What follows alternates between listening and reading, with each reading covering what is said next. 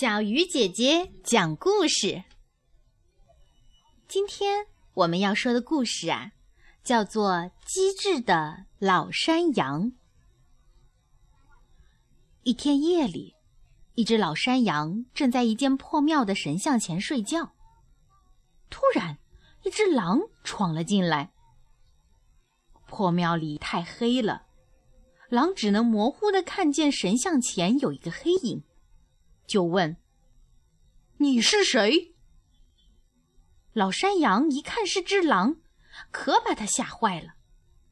但他急中生智，很快冷静下来，提高嗓门说：“我是天神派来收集一千张狼皮的使者。”狼一听，吓得拼命逃出了破庙。跑着跑着，他砰的一声撞到了狐狸身上。狐狸就问：“怎么了，狼大哥？什么东西把你吓成这样？”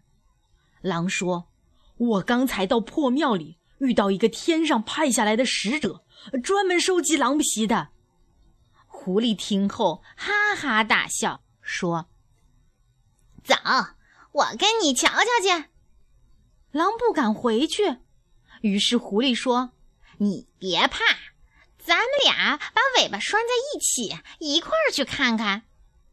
狼一听，答应了。他们一起回到破庙。老山羊看见狼和狐狸拴着尾巴回来了，马上又想出一个对策。他对着狐狸大喝道：“好你个狡猾的狐狸！我明明让你给我带回两只狼，你竟然只带回一只！”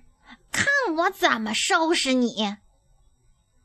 狼一听，以为自己上了狐狸的当，吓得扭头就跑。他跑得可真快呀！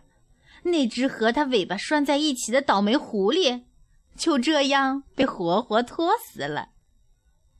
好了，今天的故事就到这里了。小鱼姐姐讲故事，我们明天见。